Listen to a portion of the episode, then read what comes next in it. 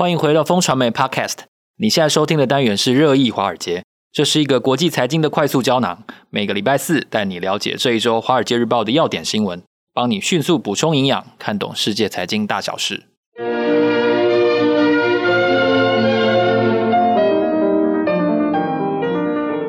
接下来是我们的工商时间。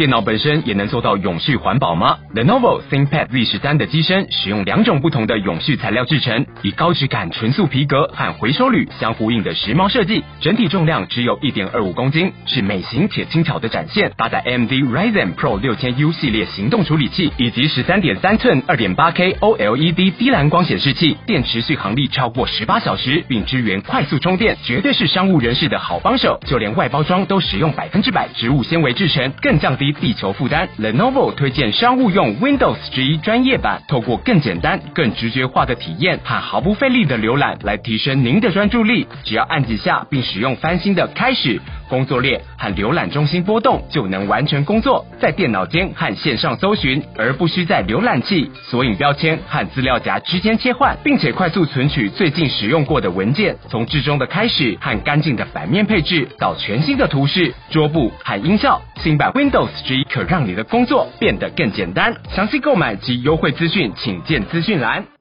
各位听众朋友，大家好，今天是二零二二年九月二十九日，是第三季的季末了哦。我是风传媒的财经中心主任周启源，坐在我身边的呢是财经顾问王之杰 Jason 哥。嗨，大家好，我们是金牛帮帮忙导读电子报的共同作者。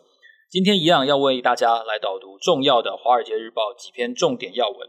首先呢，是雷曼的危机在欧洲爆开了吗？德国最大的能源商 Uniper 倒台。股价重跌了百分之九十之后，会扩大成为全球的新一次金融海啸吗？第二是过去一年至少有全球一千四百多位的顶尖科学家在被迫的情况下已经回到了中国。这些科学家会是抵抗西方邪恶势力的新力量吗？第三则呢是三星的少主李在镕跟软银的负责人孙正义呢，即将在十月份的时候在首尔会面，准备要商谈的是 ARM 的这个购并案。它会不会成为三星的旗下事业之一呢？如果两者出现一桩天价的诟病，会是台湾产业界不利的消息吗？第四则呢是为什么美元独强，全球经济就要陪葬呢？前央行行长说啊，其实金融危机其实危机四伏啊，现在只是开始，我们只是看到开端而已。还有就是在节目的后段呢，我们可以来深聊一下，就是。现在看起来，美国的物价确实如我们先前所讨论到的，涨幅是缓和下来了。那为什么联准会的动作还是这么的鹰派？他们考虑的还是最严重的通膨的情势呢？是不是只有一种情况之下，多头才会重新开始？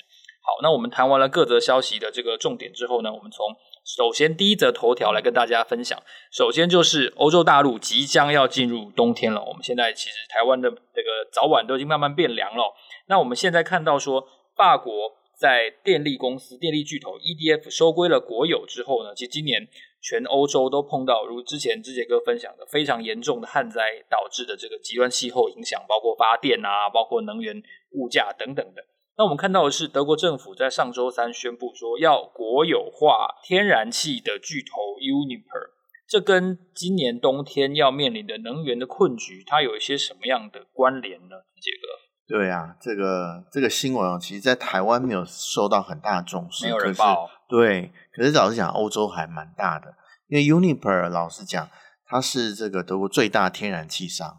那我们知道，这次俄乌战争就受伤最惨重，就是北溪一号跟二号。那二号呢，正好是他这投资很多钱在里面，所以 Uniper 投的，Yeah，所以 Uniper 受伤非常非常重。它股价跌了九成，九十八，快这个不值钱了。所以上周三其实它碰到一个临界点，也就是说，也就是德国政府不得不开始注资啊，把这个 Uniper 再次收归国有。因为大家知道 Uniper 哦，其实以前是欧洲很重要的成功故事啊。那时候大家知道，这个欧洲大概在十年前有开始这个。能源政策开始转型啊，开始私有化。那 Uniper 其实是一个模范生哦，他接收了原本这个电力公司很重要下游的这个啊石化的的这个部门啊，然后独立成 Uniper，然后它的股价表现也不错。其实那时候啊，它私有化之后，其实股价一直往上涨，其实涨了三百多趴，其实三倍多，非常杰出的表现。可是，在这一次的这个俄乌战争中，却受伤很严重。那其实《华尔街日报》把它比喻成哦雷曼危机哈，那它跟雷曼危机现在目前看到最相似的地方，就是它的规模其实真的还蛮大的哦。这个有大到不能倒，对于这个啊、能源产业是没错哦。它这个如果倒了的话，其实德国家家户户的天然气供应就会受影响。可是它有没有？大家知道雷曼啊？其实不只是雷曼，最重要的这个正央虽然在雷曼，不过呢，它的扩散效应才是造成全球金融危机最重要的这个因素嘛，哈，这个衍生性商品啊，然后。非常多的金融机构都买了，然后这个除了衍生性商品外，又有衍生性商品出来，这个才是引发全球金融海啸的最大的原因啊。那可是 Uniper 这个倒闭的状况，或者不要不要说倒闭还没啦哈，收归国有状况，对。那其实我们现在还没看到这个效应啊，所以雷曼效应其实在这个《华尔街日报》用来比喻。这个 Uniper 的收归国有，我觉得，嗯，现在目前还看不到这个金融海啸的状况。不过，值得陆陆续续观察，因为我们不知道 Uniper 是不是有一些债务啊，然后是不是有一些这个表外的资产我没有看到。对，因为可能很多人其实已经忘记雷曼，或者说不知道雷曼那个时候发生了什么事情，嗯、所以这个危机呢，我想是需要注意的。当然，如果没有出现，那是最好了。对啦，对。那第二则消息，我们要跟大家探讨的是。呃，中国吸纳了蛮多的精英哦，这个精英是所谓的海归，嗯、那他们是被迫从海外的各种的职场啊，因为各种政治跟地缘关系的这个角力而回到中国大陆的。对，那我知道很多很很很多很多很多年前有一个人叫钱学森，嗯、他帮中国发展了这个原子弹。是他的他的演算的这个能力跟他的理论帮助了中国制造出第一颗原子弹，他是中国两弹一星非常重要的这个元勋。那现在这些人，现在的人会不会成为下一批的钱学森呢？这个其实大家知道哈，政治迫害不止中国会哈，美国也会。为什么会有这个一千四百名的顶尖海外科学家被迫返回中国？其实他们大部分都会已经有双重国籍了。那被迫这两个字是这个从何而来呢？其实就是因为中美摩擦更甚以后，其实美国的这些大学教授也不断受到美国政府骚扰哦，说哎，你是不是这个中国呃派来的细胞啊？然后三不五时啊，就来这个呃监听他的通话啊，然后看肉搜他以前做了什么事情啊？其实这些中国学者其实也不堪其扰。这个里面不乏有非常非常杰出的这个人士，其中有一个数学界最高呃奖项，就是这个所谓 Field Medal 的得主，他也被迫回到了中国。那其实这些呃很多杰出的科学家就说，其实他们在美国都待了蛮久的。他报道里面就有引述一个待了二十年的这个机械工程系的教授，他今天呃今年离开了美国哦，二十年耶哈。然后回到哪里？香港。哦，那他他的这个说法是说，他的这个父母已经年迈了啦。然后最重要就是他对于美国政治环境感到厌倦。他说三不五时就被这个收藏哦，弄得这个气氛非常非常紧张。他小孩都在已经在美国啊、就学，然后可能在美国都已经适应了，可是他自己还被迫回去。那可是有一些老实讲。做 AI，特别是这个敏感的这个啊、技术的呃中国的专家，其实他还选择留在美国。虽然他们还是会被美国政府骚扰哦，可是大家知道 AI 到中国啊，它断了这个 NVIDIA 的 A 一百哈，或者 H 一百晶片以后，AI 在中国发展慢慢困难，所以还是有一些中国科学家说是好了，忍辱负重好了，这个在这个美国政府骚扰状况下，还是选择。留在这个啊、呃、美国啦，我觉得这是一个老实讲是一个非常两难的选择哈。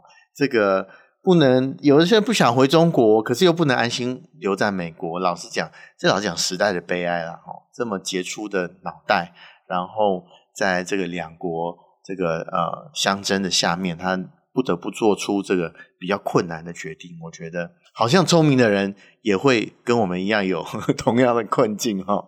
不一定天才也有天才的烦恼。Yeah，不一定就是一定啊，聪明才智能够带给你这个无忧无虑的生活。像这些科学家的人生，我相信在这次做了非常非常重大的转变啊。其实从钱学森到这个这一这一批科学家，是看起来这个华人。学者在国外的困境其实大致上是差不多，因为当初钱学森也是被这个麦卡锡主义给困扰，然后回到中国大陆的。政治真是恼人的事情。对。然后第三则新闻呢，就是三星的李在镕跟软银的孙正义准备要会面了哦，马上这个这个会面马上就要在首尔举行了。对，那其实他们的话题，其实韩国经济新闻已经写出来，就是说要谈 ARM 的并购案。对，其实孙正义基本上是今年是一个已经不能用灰头土脸，已经是倒赛、挫赛的的地步了哦。就是这件事情看来，三星要卖他一个人情。嗯、那软银如果把这个重要的资产切割卖给三星。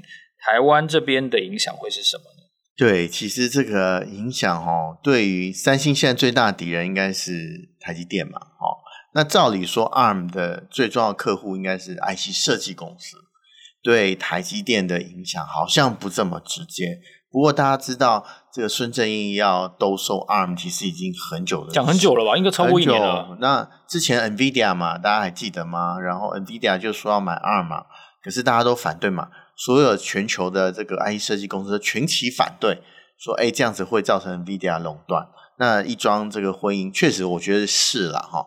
那现在孙正义碰到状况哦，这个跟 NVIDIA 的交易结束之后没有办法成功之后，他就当然希望把 ARM 赶快卖掉哈。当刚刚奇源也讲了，其实软银今天的状况非常非常的不好，需要很多。钱来资助哦，它才能够继续营运下去。三星当然，我觉得是一个不错的棋，对于孙正义来说。那三星既是 IC 设计公司，大家知道它有非常多的这个能量在 IC 设计哦，不管是记忆体或者是逻辑 IC，其实三星都蛮强的。那这会不会，如果他们两个真的被买走的话，会不会造成三星在设计上面形成另外一个垄断？我觉得。这个还是有疑虑啦，哈。那虽然三星是一个既是有代工也有设计，然后自己也有终端产品，它的角色跟 NVIDIA 似乎没有那么争议跟敏感。不过要看他们谈的内容是什么。那我觉得这个在十月哈，其实这个九月快过了嘛，哈，十月他们见面的这个呃时程也也非常非常近了。那会不会他们谈出什么样？出卖台湾的事情，或是对台湾有威胁的事情，老实讲啊，这一则新闻是指的台湾哈，不管是科技股的投资人啊，或者是产业，都非常非常应该注意的事情。现在我们不敢大声说了，不过他们两个走在一起哈，对台湾哦，总是个威胁。我觉得这个大家不能不防啊。对，嗯，所以我相信产业界其实关注这件事情，应该是对非常。聚焦的哈，嗯，我相信它接下来发展也是大家值得一提的一个一个重点。嗯，对。那接下来我们要谈的是美元，呃，新台币昨天我记得收三十一点八嘛，最低碰到三十一点九，嗯，所以看三十二点五也不夸张嘛。对，所以美元独强的情况下，一定造成全球经济程度上的一个碰撞跟呃恐慌。那接下来央行行长说，现在可能只是开始而已，这跟 OECD 的说法其实是比较接近的。对，这其实这个央行行长其实拉詹哦，他是前印度的央行行长。那大家知道拉詹，其实在担任印度央行行长之前，是美国非常著名的财经学者。他当然学养非常丰富。那他对于这个美国独强的状况，其实看法还蛮悲观的。那他当然是说，这个有潜伏的这个不利因素在不断的累积嘛，哈，这个主要是美国独强。那其实原因其实很简单，其实我们在上几个礼拜也有陆续提到，我其实可以帮大家再整理一下。其实最不利因素其实有两个，第一个就是美元独强会会加速这个呃通膨压力。大家知道，不管是原物料啊，或是股价呀，哈，都是用美元计价的嘛。美元越来越高，表示我们要花更多的台币兑换成美元，才能买到这个一样的这个粮食或是能源。我觉得这个对于像我们台湾这种，或是亚洲这种、中国这种呃需要进口很多能源跟粮食的国家是非常不利的啦。哈，第二个就是大家知道，COVID 在过去几年其实让很多国家呃借了蛮多钱的，那特别是这个新兴国家。不管是呃亚洲国家啊，特别大家看到这个斯里兰卡最之前非常非常惨，就是呃不不只是一带一路借了很多钱，我相信应付 COVID 也借了很多美元破产，对美元的债务。那你想现在，如果你现在借了很多美元的钱，哎，你现在斯里兰卡币如果不值钱的话，你要怎么还呢、啊？所以说对于这个压力就很大。那这个不断的有不利因素累积的话，你说哦斯里兰卡太小，然后。比如说，这个中美洲国家太小，可是累积起来，老实讲，这个不利因素累积起来，对于这个全球金融体系，老实讲，还是一个非常不利的因素。特别是最近欧洲国家也加入贬值行业，英国嘛，最最重要就是英国。英国其实外债也蛮高的。没有，现在哪一个国家外债不高？是啦，那可是这个呃，美元续强。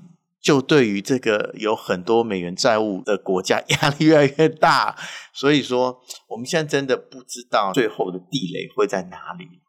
那可是这个不利因素的累积是越来越深了，我觉得这个是一个非常肯定的事情。所以美元独强啊，那这个我们待会会谈到美元升息的问题。美元只要升息，美元就不会弱，不会弱呢，其实各国压力就大。老实讲，对于啊所有美元。呃，美国以外的国家其实都是一个非常大的压力，像我们央行 最近也承受蛮大的压力的。虽然我们台湾的的金融环境跟体制其实还不错哈，相对蛮健全的。就算美国很强的话，其实台湾也不会有立即的风险。可是其他国家就不是这样子。那会不会这个其他国家风险会外溢效果到影响到台湾的经济？这个其实确实是一个未来一年的很重要，大家需要关注的焦点。其实年初的时候，本来在说那个什么台积电一千嘛，然后新台币 新台币二十五嘛，哈，对，然后联发科两千嘛，我是我是在讲一月份，大家不要误会了，是一月份的时候，大家不是讲那个新台币二十七点五的时候，说大家在看二十五块嘛，啊对啊，所以我觉得真的很快，二十七计划是没有什么用。然后现在我们要看三十二点五，对啊，差五块，对，很恐怖的差距。我们没有做任何事情。我们的价值对美元就直接就贬了五块呢，这很恐怖哎。嗯，所以我们要讲的就是，我其实在帮这下一题铺梗，希望希望大家有听出来哈，就是物价其实在美国是相对缓和的。那为什么联准会的 scenario 还是设定就是说最严重的通膨的这个情势？嗯这件事情其实很多人质疑，就认为说，就是联准会是又做出了一个错误的决策。去年做的错误决策就是说，诶他说通膨是暂时的嘛，哈，这是让人最最不能不能谅解的哦。就是说，这个去年你搞错一次，今年如果又搞错一次，那那二零二三就是要衰退了。真的，这是这个什么情况？去年其实去年大家记得十五个月前他还说暂时嘛，transitory，这个是去年最重要央行的 keyword，然后美国央行然后暂时性。可是呢，今年就这个改弦易辙哈，完全这个觉得从以前很缓和，呃，我们不用担心，现在变成压力很大哦。我觉得这个呃，我们看到上周最大的新闻就是联准会宣告利率会一直往上走，哈，年底可能会一年以后会来到四点六个 percent 哦，这个比大家预测哎，好像这个升息的幅度要已经减缓，差距很大哦。所以，是老实讲，这股市的震撼教育真的很强烈。我们其实都已经前波新低了哈，不管是美国或是台湾，可见呢，大家其实啊、呃，笼罩在这个啊、通膨恐慌当中，其实非常严重。那我们大家都问，为什么突然哎，三个月前好像大家觉得哎，好像要风平浪静了，就算是通膨压力很大，那可是好像已经到顶了嘛？哦，那为什么好像？紧张气氛又开始升高哦，其实很重要，就是美国的物价压力真的很大哦。那物价压力呢，是来自于老实讲一个很重要的因素，就是它的薪资哦，薪资的压力还是非常非常的大。那薪资大家知道，这个到处找不到人，就只好提高薪资。提高薪资呢的后果就是啊，虽然大家就业率很高，不过薪资。压力很大，然后造成美国整体通膨压力也很大。你想说，哎，你的薪水如果增加了一点五、一点五倍的话，那你老板的这个啊、呃，售价要不要提高？当然一定要嘛，哈。最近其实就就有一个很明显的例子，其实在我这个年纪哦，大家都觉得我应该不是 YouTuber 的这个收视观众，可是我真的有看那个莫彩曦的这个影片哦。最近看他的影片哦，其实我蛮震撼的哈。他去八方云集嘛，在美国店的哈，对，刚开不久啦。他们这个三个人去吃八方，简单的哦，就是吃这个豆浆啊，然后。吃一些呃水饺锅贴啊，一样跟其实，在台湾东方八方鱼差不多。他们也才回美国，他们竟然吃到一颗水饺要二十三块台币，三个人吃了快一千四百块台币的八方云集。哎，大家如果吃一百一千四百块的八方云，你可以吃到什么？可能可能两个小时一天一夜吃不完，一天的热量可能都够了哦。可是他们其实也不见得吃得很饱。大家知道美国的物价真的。非常非常的恐怖哦，所以说他们他们这个莫彩欣跟她老公 Adam 呢，就会他们下次回台湾会珍惜六块多的这个锅贴哦。那其实不只是莫彩欣，我最近还看到这个啊、呃，也是一样 YouTuber 看到这有些网红到美国去喝真奶，三杯真奶二十五块美金，大概要台币七百多块。时薪高啊，时薪高啊，所以他其他也高啊，没错啊，很大部分一。大部分就是这个时薪哦，薪水。其实劳工大家知道，服务业最吃就是劳工嘛。那其实去年还有美国做了一件很民粹的事情，就是很多州把它基本薪资都提高哦，说是要照顾这个疫后要照顾大家的这个生计。那可是这个其实间接也让美国的薪资水准又往上走，薪水往上走。我们刚刚讲到了，不管是珍奶啊，或是水饺呀、或是锅贴啊，都被迫上涨。我觉得这个是美国现在我们在美台湾看不到的美国困境啊。老实讲，这个鲍尔哈会压力这么大哈，跟这个八方云集哈一个水饺哈卖到二十三块美金，其实很有关系啊。好像三杯真奶要卖到七百多块台币是一样的道理哈。大家其实看看我们日常生活的状况哈。当然，我们因为在台湾哈。我们因为很多通膨压力，照理说我们应该通膨压力很高啊，各位啊，可是我们通膨这个里面占比最大的是什么？能源，能源的这个压力被谁这个啊分担掉了？哈，我们的国营事业，我们的国营事业，我们的中油啊，我们的台电啊，我们电价虽然涨，不过涨的绝对不会像欧美国家这么样的剧烈啊。那所以说，我们的中油啊，台电其实吸收大部分。我们应该要一般反映到一般小民的物价上面的这个涨幅啦，所以说让台湾好像我们还好嘛，我们感觉不到二点七七三都不到，所以感觉还好。可是呢，老实讲，美国压力真的很大。这个水饺、蒸奶、锅贴只是反映一部分价格，其实我们从这边也可以看到，为什么鲍尔他从这个啊。非常的淡定，十五个月前非常淡定，到现在压力非常沉重。老实讲，我是他的话，我压力很沉重哦。这个一次升息这么多，特别是在大选年内，哎，两个月以后美国要进行大选呢，哦，啊，物价是啊很重要的这个民意的指标啊。像我们不敢这个，现在民养这么不敢让这个。呃，物价往上走，哈，要台电跟中油吸收成本，也就是这个原因啊。可是看起来，哎，拜登政府还蛮有 guts 哦，哎，看起来我们联准会独立性哦，还有一定的维持哦。我觉得这个其实在美国，哎，我觉得这个三权分立就比我们成熟一点哦。我们没有用太多的政治压力，然后去干预这个啊物价的水准啊。那联准会出来，其实这个来救火的，我觉得。啊，以这样状况来看，我觉得美国物价压力可能还会上涨啊一阵子啦。那我们里面这个啊选文有提到一个因素，这个最重要的因素，各位就是薪资。当你在八方云集还是吃到二十三块一颗水饺的时候，你就知道老板的薪资的压力很沉重了。那美国的这个整体的经济成长压力也会非常沉重。相对的，联准会。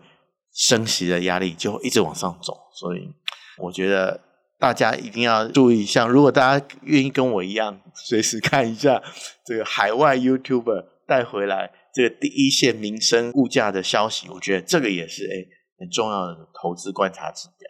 推荐给大家看一看啊、台湾 YouTuber、台湾海外 YouTuber，包括莫彩希啊，包括其他的现在网红在国外看到的情形，其实有助于大家在投资上做决策。非常谢谢志杰哥的解释，嗯、也谢谢大家的收听。这里是热议华尔街节目。本期节目呢，我们探讨了德国最大的能源商 Uniper 被国有化的消息。另外呢，有超过一千名啊、哦，中国有双重国籍的海外科学家在政治角力当中被迫回到中国，这可不可能会影响中国的科技研发的进度呢？另外，三星的李在镕跟软银的孙正义关于 ARM 并购跟分割的这个。会面会不会影响到台湾产业界的进一步的发展？另外呢，在美元独强的局势底下，全球经济受到相当巨大的震荡，这件事情是大家值得关注的。最后呢，我们深谈的是专家对于联准会上周再次升息三码的一个市场预期，以及接下来经济状况的解读。下个礼拜四的早上八点，我们会继续在这里为大家导读华尔街的重点要闻。如果你想要知道更多最新消息的话，欢迎你透过节目资讯栏当中的连结订阅免费的电子报。每周我们会发送三封，快速掌握国际财经大小事。让我们下个礼拜见，谢谢，拜拜。